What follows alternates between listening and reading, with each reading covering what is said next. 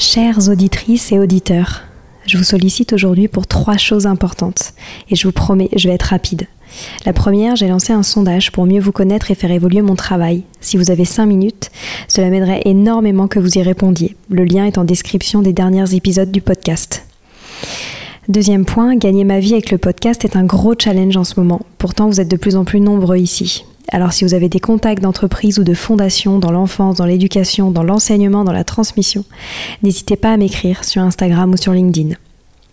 Et enfin, si ce n'est pas déjà fait, abonnez-vous au podcast sur votre plateforme d'écoute préférée en cliquant par exemple sur suivre sur Apple Podcast ou s'abonner sur Spotify. Cela m'aide beaucoup à remonter dans les fameux algorithmes des plateformes. En tout cas, je tenais à vous remercier infiniment d'être toujours aussi nombreux à nous écouter. À très bientôt.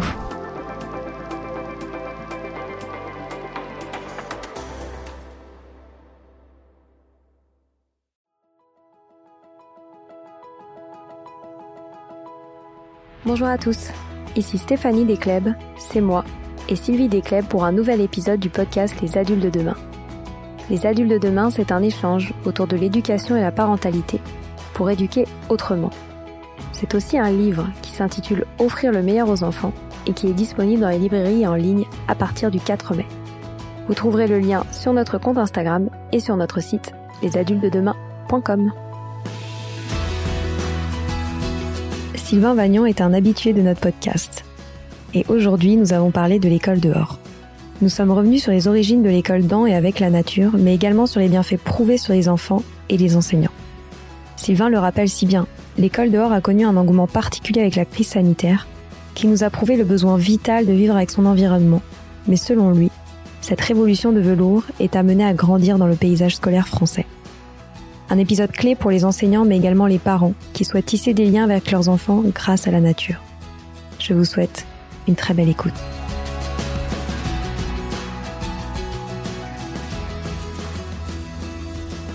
Bonjour Sylvain. Bonjour. Merci d'avoir accepté de revenir au micro de notre podcast pour parler de la révolution pédagogique du 21e siècle, l'école dans et avec la nature. Il s'agit par ailleurs du titre du livre que tu viens de publier avec Corinne Martel, qui reprend pas à pas les fondements de cette nouvelle façon d'apprendre et surtout intègre des conseils concrets pour la mettre en place dans les écoles. Tu es aussi un spécialiste de l'histoire des pédagogies d'éducation nouvelles, nous reviendrons sur ce thème, et un passionné de pédagogies alternatives et actives dont l'école dans la nature fait partie. Et j'aimerais commencer cette discussion avec une première question où tu pourrais nous expliquer d'où vient cet engouement pour l'école dans et avec la nature. Oui, bah clairement, il y a un engouement, on va dire, euh, dû au contexte. Hein. Clairement, notre ce qu'on vient de connaître, cette crise sanitaire, nous a montré que finalement, sortir à l'extérieur, être à l'extérieur, c'est c'est un symbole de liberté évident. Donc, il y a eu un, un engouement, on va dire, euh, pas passager, mais euh, dû justement à cette, euh, volonté des enseignants, des parents, euh, des enfants hein, qui avaient vraiment ce besoin euh, de sortir.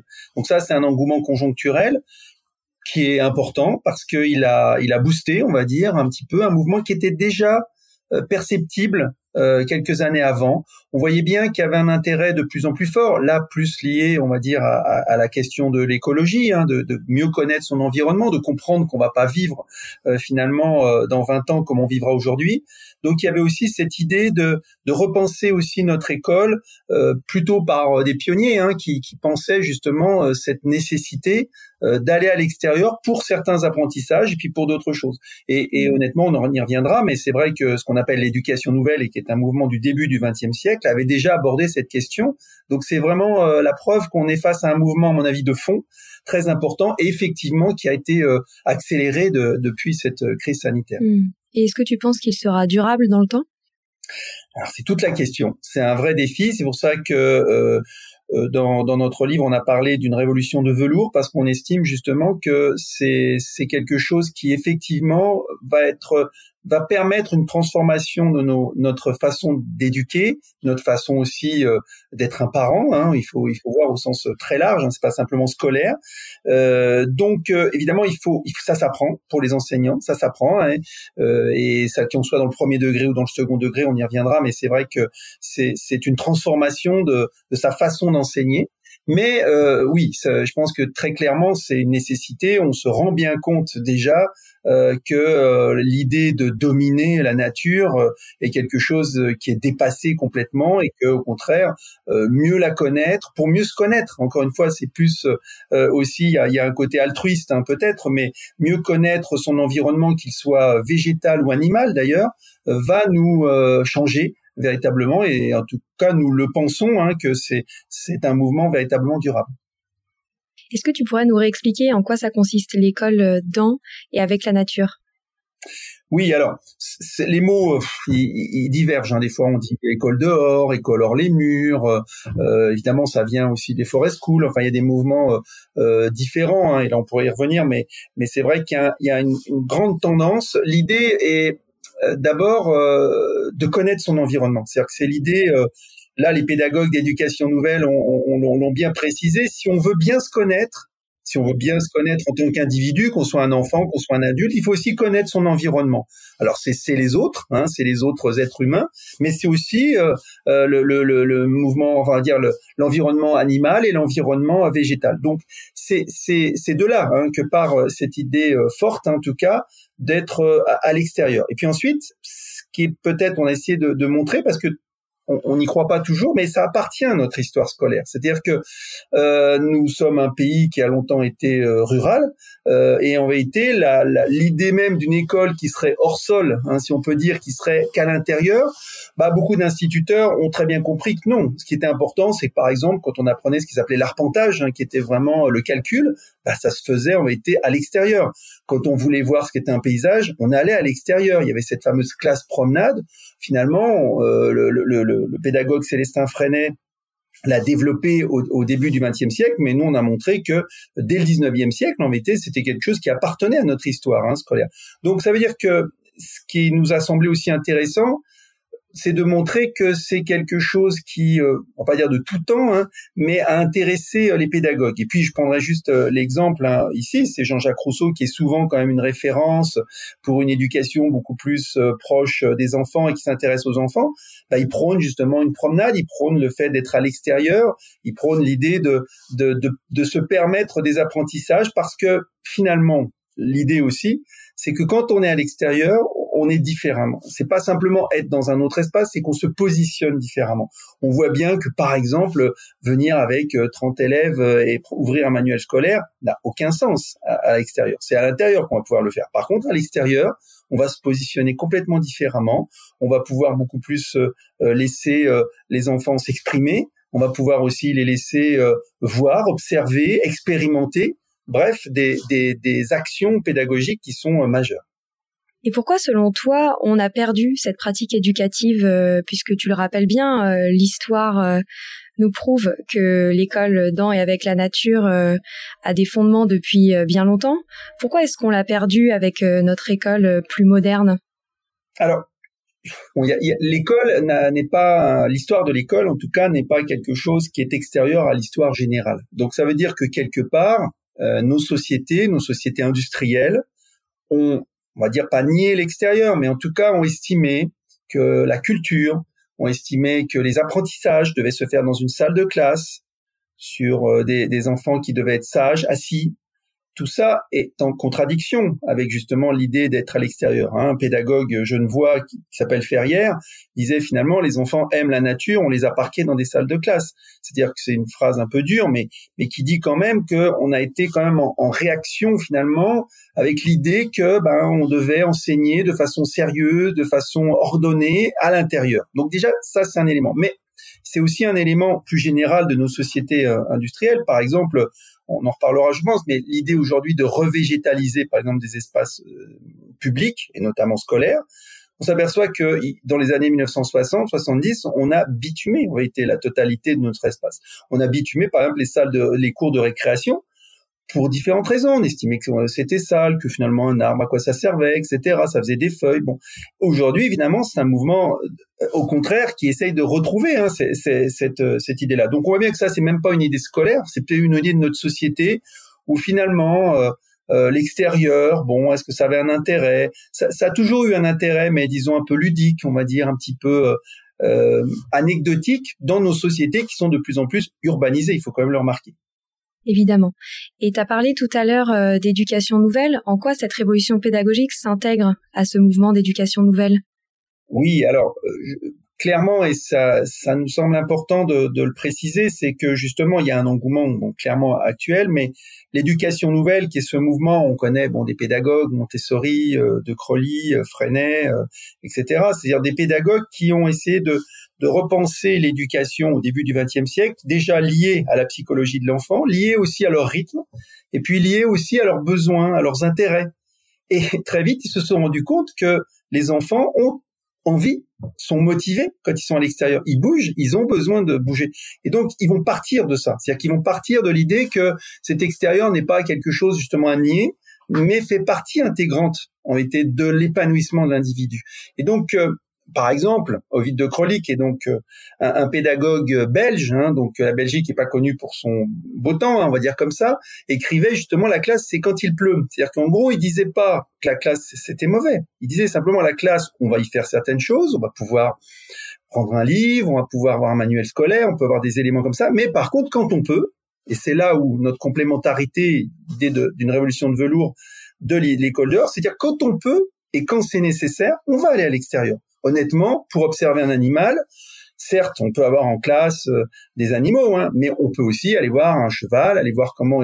Euh, à l'époque, en plus, on utilisait beaucoup les chevaux euh, aussi pour certains travaux. Aller voir comment ça se passe. Aller voir aussi les végétaux. Aller voir aussi la construction d'une maison. Ça peut aller très large. Donc, ça veut dire que c'est cette idée pour eux, c'est de rendre aussi, on va pas dire plus efficace, mais en tout cas plus cohérent euh, l'éducation, en, en, en, estimant en tout cas que l'extérieur, et je dis l'extérieur là, pas que la nature, justement l'extérieur euh, est un élément euh, majeur en réalité pour encore une fois mieux se connaître, être autonome. Et, et il faut bien voir que ça, bah, c'est vrai qu'on a perdu. Ces pédagogues l'ont théorisé.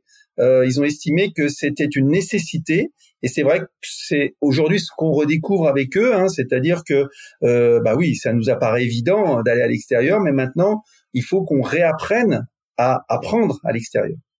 Tu parles très justement dans ton livre euh, de l'une des origines de l'école dehors, qui sont les forest schools. Est-ce que tu pourrais revenir sur ce mouvement d'école? Oui, alors justement, on, a là, jusqu'à présent, on a parlé justement d'une tradition plus française où finalement l'école française a évolué aussi, euh, l'éducation nouvelle, mais il y a aussi effectivement un mouvement euh, plus international qui est les forest schools, avec différents comment dirais-je, différentes racines. Hein. Il y a une racine un peu euh, de communauté euh, religieuse euh, américaine hein, qui, qui, qui, qui, prône finalement un, lien fort avec la nature et donc par là même la nécessité d'éduquer en nature, là dans la nature, dans une forêt, etc plus proche de nous, on va dire, et plus proche de nous euh, géographiquement, mais aussi euh, intellectuellement, c'est euh, ce qui se passe dans les pays, ce qui s'est passé en tout cas au début du XXe siècle et à la fin du XIXe, même pour être précis, dans en Scandinavie ou dans les pays germanophones, où on s'aperçoit que par tradition, on va dire mythologie, etc., mais aussi parce que ce sont des pays qui sont en phase avec, euh, j'allais dire, euh, les intempéries. C'est-à-dire que euh, la Scandinavie sait ce que veut dire de la neige, sait ce que veut dire le froid, sait ses contraintes. Donc finalement, la nature est présente dans la société. Et on s'aperçoit que ces, ces, ces, ces sociétés, en tout cas, n'ont pas fait de de la nature un ennemi, on va dire comme ça, et en ont fait, on été partie prenante de, de leurs préoccupations. Et donc, évidemment en éducation. Euh, l'idée même d'être dans une forêt, euh, de pouvoir euh, savoir se servir aussi d'une scie, enfin de travailler aussi concrètement. Là, là, on est vraiment dans du forest school, on va dire originel hein, ici, mais qui soit en phase avec la nature. Et puis ce mouvement existe toujours, hein, il existe toujours, il est international. Aujourd'hui, évidemment, quand on dit forest school, on a l'impression forêt immédiatement. Il n'y a pas que forêt. Hein. Moi, essayé de montrer justement qu'il y a aussi des écoles près de la mer. Euh, il y a des écoles justement en Espagne hein, euh, qui ont compris que c'était intéressant de mettre une école en phase justement directement avec la mer. Et donc là, ils travaillent concrètement, ils sortent, ils sont sur la plage, mais euh, c'est pas pour se bronzer, mais c'est simplement pour travailler, connaître les poissons, connaître plein de choses. Souvent, en plus, c'est intéressant parce que à l'époque euh, des années 1930, par exemple, ces écoles qui se sont créées en Espagne euh, étaient tenues par euh, des parents qui étaient eux-mêmes pêcheurs, mais qui finalement ne connaissaient pas, enfin, n'apprenaient pas la mer à leurs enfants. Donc, on voit bien que cette école avait une cohérence. Donc, les forest schools, il y a cette notion de cohérence. Puis, aujourd'hui, c'est quand même un mouvement vraiment international qui, qui prône, donc en forêt, mais aussi à l'extérieur, mais qui développe aussi énormément d'idées sur euh, le côté actif. Hein, on va y revenir sur les pédagogies actives, sur l'idée aussi d'estime de soi, de confiance. On se rend compte qu'être en phase euh, aussi avec la nature, la connaître, eh bien, ça développe beaucoup d'éléments hein, très bénéfiques évidemment pour l'éducation au sens très large de l'individu. Et puis, juste un élément parce que ça c'est important aussi, c'est cette notion de risque. On est dans des sociétés aujourd'hui où on, on, est dans la précaution permanente, on a toujours une crainte, etc. C'est vrai que les forest schools mettent en avant aussi le risque calculé et limité, c'est-à-dire de prendre conscience de ses limites. Ça, c'est quelque chose aussi qui, honnêtement, est, très complexe à faire à l'intérieur et que un des, éléments, à mon avis, aussi intéressant, c'est cette, cet apprentissage du risque. Oui, il y a un risque, bien sûr. Et honnêtement, on voit bien que presque, enfin c'est sûr même, c'est dans ces écoles qu'il y a le moins d'accidents. C'est-à-dire qu'en vérité, les enfants on leur apprend justement à, prendre acte qu'il y a des capacités, qu'il y a des choses qu'ils ne pourront pas faire, qu'ils ne doivent pas faire parce qu'ils vont se mettre en danger. Et finalement, ça s'apprend. Et ça aussi, dans la vie de tous les jours, c'est quand même aussi un élément euh, important. Et comment est-ce qu'on organise concrètement l'enseignement et l'apprentissage dehors? Alors justement, dans ces dans ces écoles, il y a l'idée justement pas toujours de sortir. Hein. C'est pour ça que la complémentarité est importante. Par contre, effectivement, c'est de d'intégrer des, des phases à l'extérieur, pas quotidiennes nécessairement, mais plusieurs fois dans la semaine. C'est-à-dire qu'on sait, ils savent que à tel moment ils vont sortir pour quelque chose. Hein. C'est pas encore, euh, c'est pas une récréation. Hein. Enfin, il y a, y a mot peut-être récréation, mais il y a, y, a y a pas que le côté ludique. On est dans les apprentissages. Donc ça, ça c'est un élément important. C'est ce côté régulier, euh, permanent. On sait bien que la première fois, des enfants qui ne sont pas habitués à sortir en classe, ben, c'est la fête. Hein. Bon, après, là, ils comprennent qu'ils vont faire quelque chose, qu'ils vont euh, étudier, etc. Ensuite, l'autre élément, qui est un élément aussi si fort, c'est justement cette notion d'entraide. C'est-à-dire que là, très très vite, très très vite, ils comprennent que seul, ça va être très complexe pour trouver des éléments, pour résoudre des problèmes, etc. Et donc l'entraide, c'est, elle n'est pas naturelle, mais quand même, elle apparaît quand même ici comme euh, un levier euh, très fort. Et puis troisième élément peut-être euh, qu'on pourra développer, c'est c'est que ça redimensionne aussi les disciplines scolaires. Il est extrêmement complexe de faire des maths, des français simplement on va on va peut-être euh, étudier telle chose, on peut étudier de la poésie, etc. et, de la musique, enfin, etc. j'ai retrouvé dans les archives, pas que dans les archives, mais des images où on voit des enseignants, ils font de la musique à l'extérieur, etc. Et, et, évidemment, ils racontent que les enfants, bah, ils entendent les oiseaux, ils entendent euh, l'extérieur, et que ça fait partie. Hein, ils peuvent entendre un bruit euh, de construction, etc. Euh, eh bien, d'un autre côté, c'est pas grave, c'est pas ça la question, c'est qu'ils ils se concentrent. Donc, il y a aussi une notion d'attention sur ce qu'ils peuvent faire et sur une notion de projet. Voilà, c'est-à-dire qu'ils savent que euh, ils vont aussi peut-être différemment voir les choses. On va pas faire un exercice de maths simplement. On va étudier la terre, on va mesurer, on va voir le, le, le périmètre euh, d'un, d'un arbre, etc., etc. Voilà. Donc ça change euh, vraiment euh, aussi la donne dans la, la façon d'apprendre, le contenu pas nécessairement, hein, parce que ça peut être des apprentissages très académiques qui peuvent être faits, mais surtout dans, dans la forme pédagogique choisie. Oui, et je suppose que d'un point de vue de la posture de l'enseignant, ça demande quand même beaucoup de remise en question. Qu'est-ce que tu as observé là-dessus?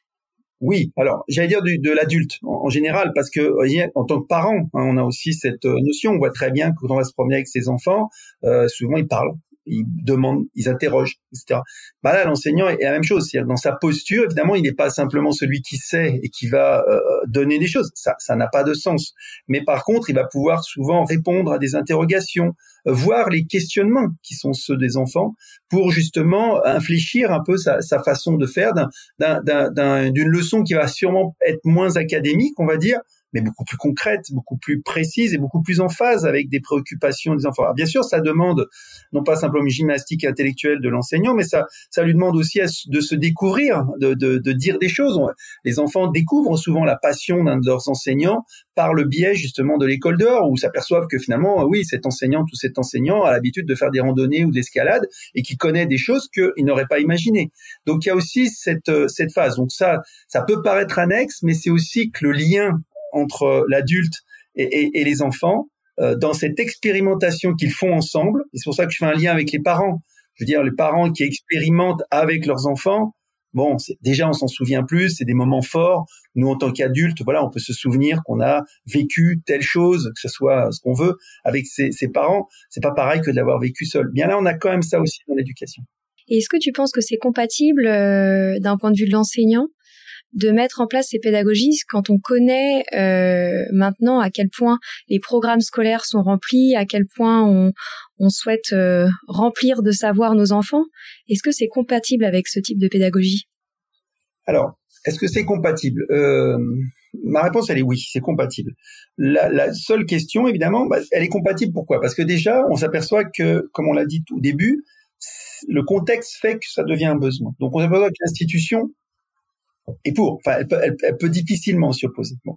Je dirais qu'une des contraintes, c'est plutôt euh, la question de, de la sortie en elle-même, qui techniquement, administrativement, peut poser problème. C'est pour ça qu'on travaille beaucoup, euh, et dans le livre on en parle, euh, de choses qui peuvent rester au sein de l'espace scolaire, au sein de l'école et qui permet de, de, de, de, sortir, on va dire, à l'extérieur, mais sans aller euh, prendre un bus, etc., etc.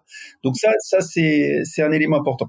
Euh, après, euh, évidemment, ça, ça repose la question des programmes, bien sûr. Et, la Finlande, d'ailleurs, en, en, estimant qu'il fallait redéfinir véritablement les disciplines scolaires, se dire on va pas faire 55 minutes de français, 55 minutes de, de maths, etc., mais plutôt parler de pédagogie de projet, c'est-à-dire de, de, se baser sur quelque chose. Et bien sûr, c'est c'est beaucoup plus fluide pour passer justement de l'intérieur à l'extérieur. Nous, évidemment, c'est c'est pas un barrage, mais c'est un obstacle qui, par les activités, on va dire euh, plutôt, euh, comment on dit, euh, transversales, hein, l'éducation durable, etc., peut permettre ce genre de choses. Voilà, c'est déjà bien, c'est un point qui me semble important, même si évidemment, je pense à titre personnel qu'on doit aller beaucoup plus loin. Et ça me permet de faire une transition parfaite sur un autre sujet, c'est également sur les matières enseignées parce que dit euh, qui dit école dehors dit également euh, un nouvel enseignement autour euh, de la connaissance de la nature, mais également des défis environnementaux évidemment. Qu'est-ce que tu en penses à ce sujet?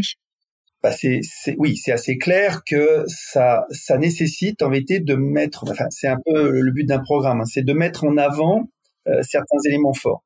Honnêtement, soyons concrets. Un adulte ne peut pas aujourd'hui dire à un enfant, dans 20 ans, vivra comme ça. Donc, ça veut dire, et les parents non plus, donc ça veut dire qu'on va plutôt développer, non pas nécessairement des connaissances euh, pures, etc., mais une réflexion, on va dire de méthode, si on veut dire comme ça, mais aussi d'adaptation à certains éléments.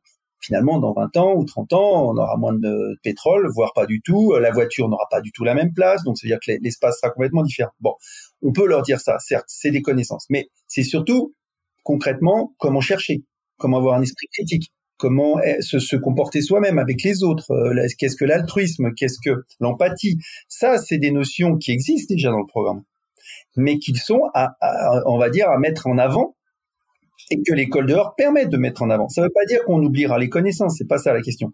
Les connaissances existeront toujours. On peut pas, euh, va dire, c'est une colonne vertébrale. C'est clair que si on a des connaissances, ça nous aide. Mais donner du sens euh, à l'éducation, faire euh, des enfants acteurs de leurs apprentissages. C'est pas un gros mot. C'est vraiment le faire avec bienveillance et confiance. Ça, justement, il nous semble en tout cas que c'est une voie extrêmement intéressante et forte et, possible et faite en plus. Hein, ça existe, hein, donc c'est pas quelque chose d'utopique. Et est-ce que tu penses que l'école dehors est compatible avec euh, l'école secondaire? Alors, euh, dans ce qu'on vient de dire, c'est une bonne question parce que c'est sûrement le défi majeur pour la survie et, le développement en tout cas de, de l'école dehors, c'est que au premier degré évidemment la facilité c'est que l'enseignant est le même euh, pendant toute l'année avec sa classe etc. Donc l'organisation est, est, est, plus facile on va dire comme ça. Pour le secondaire effectivement c'est là où il y a euh, non pas des il y a des obstacles on va pas dire des résistances mais des obstacles parce qu'évidemment le, le, le prof de français il va faire une heure Et puis ensuite, euh, la deuxième heure, ça sera un prof de maths, et puis après, ce sera un prof d'histoire. Bon, c'est vrai que ça redimensionne. Alors, on, on, y travaille parce que c'est une demande aussi des enseignants, il faut être clair. Mais il y a aussi cette idée, euh, par exemple, euh, que beaucoup de pays font, mais pour nous est une révolution, c'est que, par exemple, c'est les élèves qui restent, c'est dehors, par exemple, et que d'heure en heure, c'est-à-dire qu'on reste dans notre structure d'heure, mais le prof de maths, c'est lui qui va bouger en réalité. C'est-à-dire que c'est pas, on va pas dans la salle du prof de maths ou dans la salle du prof de français, mais c'est la salle quelque part des, des élèves de telle, de la seconde 8, pardon. Et, ici, et par contre, quand ils sortent, bah, ils peuvent sortir une matinée et les enseignants viendront. Donc déjà, techniquement, on aura ça. Puis aussi, honnêtement, ça va dire aussi une concertation sur certains éléments. C'est vrai que euh, ça veut dire euh, bien sûr qu'il y a des choses qui seront à l'intérieur, bien sûr qu'il y aura besoin d'un manuel, bien sûr, ça c'est c'est indéniable. Hein, et d'ailleurs le but c'est pas de dire on va rester tout, tout le temps dehors, mais par exemple préparer aussi un espace. Et la revégétalisation des cours de récréation nous aide actuellement à y réfléchir. C'est par exemple proposer des lieux de regroupement hein, qui permettent à un enseignant de retrouver sa classe sans se dire qu'est-ce que j'ai, j'ai pas de mobilier, j'ai pas de choses comme ça. On voit bien des choses qui se font en, plus en bois, en pierre, enfin c'est pas la question, mais par exemple sous forme euh, un peu on va dire de théâtre de verdure hein, et, et, certaines cours, euh, enfin de verdure, des fois il y a peu de verdure, mais en tout cas euh, euh permettre à sa classe de s'asseoir très rapidement. Donc ça veut dire d'être opérationnel. Donc le secondaire est, est clairement un enjeu majeur. De toute façon, tous les pays qui ouvrent vers euh, l'école dehors sont confrontés à cette question et y répondent plus ou moins. Nous ne sommes pas les meilleurs là-dessus, mais nous avons des leviers, à mon avis, et, là, encore une fois, la revégétalisation des cours de récréation me semble un, levier très intéressant parce que ça veut dire après que l'enseignant il peut sortir, mais il n'a a pas d'autorisation à demander là, hein, il peut sortir. Et comment on fait quand on est en milieu urbain? Alors, euh, bonne question, euh, très bonne question. On a essayé de, aussi de, résoudre cette question en, le précisant. C'est un fait. C'est-à-dire euh, 90% de la population, enfin 85% de la population vit dans des zones urbaines. Donc, il faut, faut, faut être concret. si l'école dehors va fonctionner, ça peut être euh, justement qu'en ville. Alors déjà, clairement, euh, dans toutes les villes, ça a été un peu pensé. Il y a des squares, il y a des arbres, il y a des éléments comme ça. Donc il faut pas, faut prendre ça au sens très large. Ensuite, quand on dit extérieur, c'est pas que nature. Hein. Par exemple aller voir un bâtiment, prendre cette habitude aussi. Hein. En histoire, on l'a. Hein. On va voir un tel bâtiment, mais des fois, c'est assez étonnant de se dire que à 200 mètres, on a euh, une cathédrale, on a un château, on a quelque chose, et puis voilà, on va le regarder dans le livre, hein, quelque chose qui est à 1000 km, enfin, c'est assez surprenant. Donc c'est un peu des habitudes euh, ici à prendre.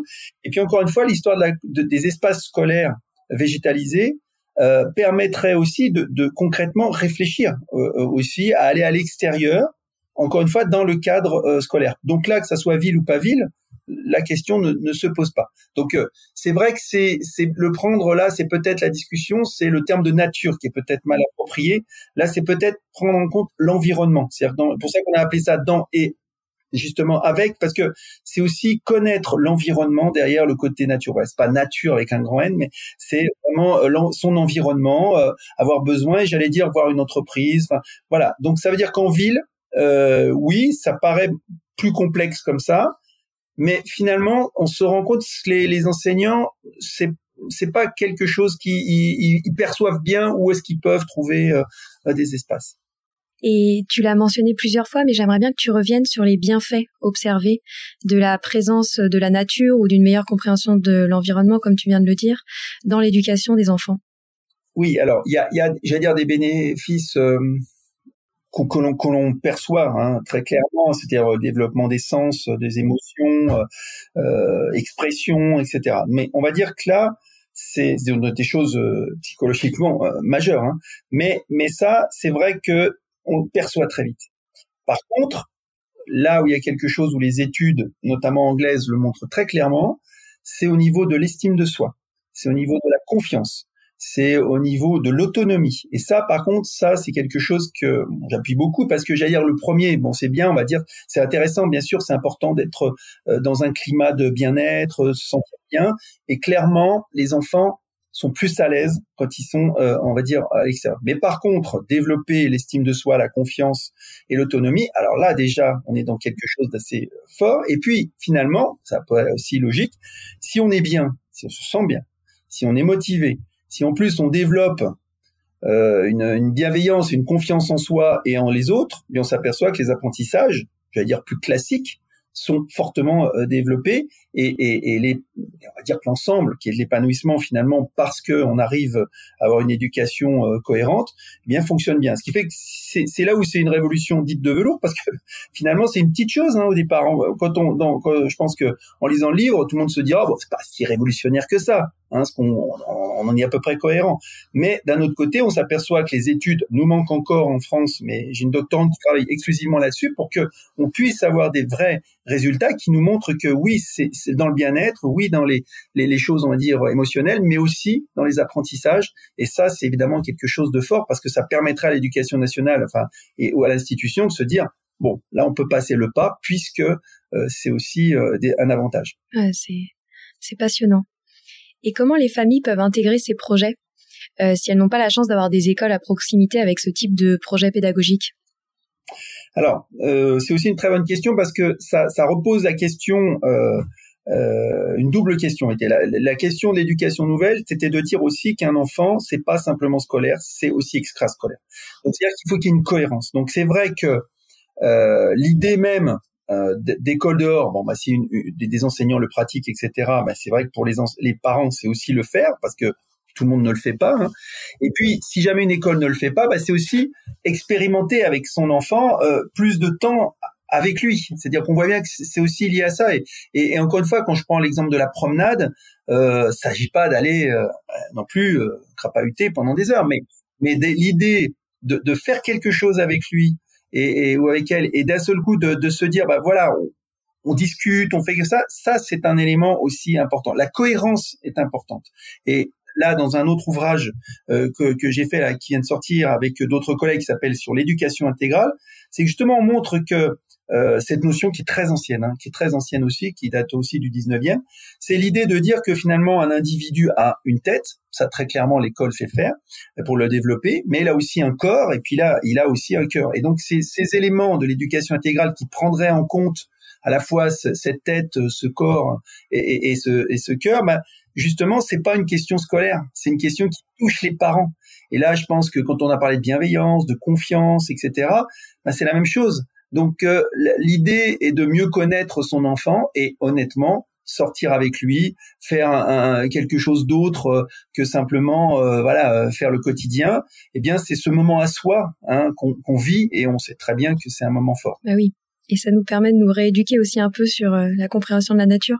Merci beaucoup euh, Sylvain, on arrive à la fin euh, de cet échange. Est-ce que tu penses à un dernier conseil ou, quelque chose à rajouter euh, sur les enseignants qui nous écoutent et qui hésitent à se lancer dans ce type de projet pédagogique? Si tu as quelque chose à rajouter par rapport à cette révolution de velours?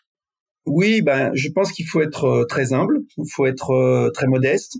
Il faut dire justement pas partir sur une ambition complète qu'on va retourner la table, mais par contre justement faire point par point et puis faire ce qu'on a envie, faire ce qu'on a envie parce que tout à l'heure je parlais aussi les enseignants ont des passions, les, les enseignants on leur, on leur laisse pas assez le temps aussi de d'exprimer certaines choses et puis ils estiment peut-être que on leur dit peut-être que c'est une fragilité de dire ses propres passions, ses propres envies, mais on s'aperçoit que, au contraire, ça permet justement à un enseignant, euh, beaucoup d'enseignants, honnêtement, en pratique, euh, vont dehors, etc., même plus que la moyenne de la population. Donc ça veut dire que c'est quelque chose où ils sont plutôt pour, hein, clairement, euh, bon, c'est évident. Et donc le, faire partager avec sa, classe, c'est déjà une bonne idée. Après, pour ça qu'on dit d'être humble au début. On propose d'ailleurs dans le livre de faire pas par pas parce qu'en disant bah finalement déjà sortons, sortons un petit moment dans la cour, discutons de ce qu'on voit, c'est déjà un, élément. Donc c'est c'est être très modeste, je veux dire dans, dans le bon sens du terme, hein, c'est-à-dire de de se dire justement on va pas théoriser nécessairement, on n'est pas obligé de lire tous les livres des pédagogues, mais se dire voilà qu'est-ce que moi j'ai envie et qu'est-ce qui pourrait servir. Et très vite, ça c'est assez euh, intéressant, c'est que les enseignants se disent bah oui ça je peux le faire, ça c'est bah oui, puis puis là ça s'est bien passé avec ma classe, puis ils étaient plus détendus, on a pu faire des choses qu'on n'imaginait pas faire, et c'est je crois ça. Donc c'est c'est pas euh, quelque chose de clé en main c'est être soi et, et, et souvent ben, c'est le plus c'est la base en tout cas en éducation qu'elle soit scolaire ou non scolaire. C'est très vrai. Eh ben merci de nous avoir fait découvrir euh, cette révolution pédagogique qu'est l'école dehors, qui fait tant de sens aujourd'hui. Et j'invite nos auditeurs à se procurer ton dernier livre euh, que l'on mettra en référence euh, de la description du podcast, car c'est une ressource clé pour tous les professionnels qui souhaitent se lancer. Merci, beaucoup. beaucoup. À bientôt. Merci. Voilà, c'est fini pour aujourd'hui. On espère que cet épisode vous a plu. Avant de se quitter, on a quand même besoin de vous. Si après avoir écouté cet exposé, vous ressortez avec plein d'idées pour apporter le meilleur aux enfants, n'oubliez pas de nous laisser 5 étoiles et un petit commentaire sur Apple Podcast, sur iTunes ou toute autre plateforme d'écoute de podcast. Cela nous aidera à mieux ressortir et surtout à nous motiver pour continuer cette aventure ensemble. Si vous avez des suggestions, des idées de thèmes, des questions à poser, n'hésitez pas à nous contacter sur les réseaux sociaux, Instagram ou LinkedIn, en tapant les adultes de demain. Nous serions ravis d'échanger avec vous.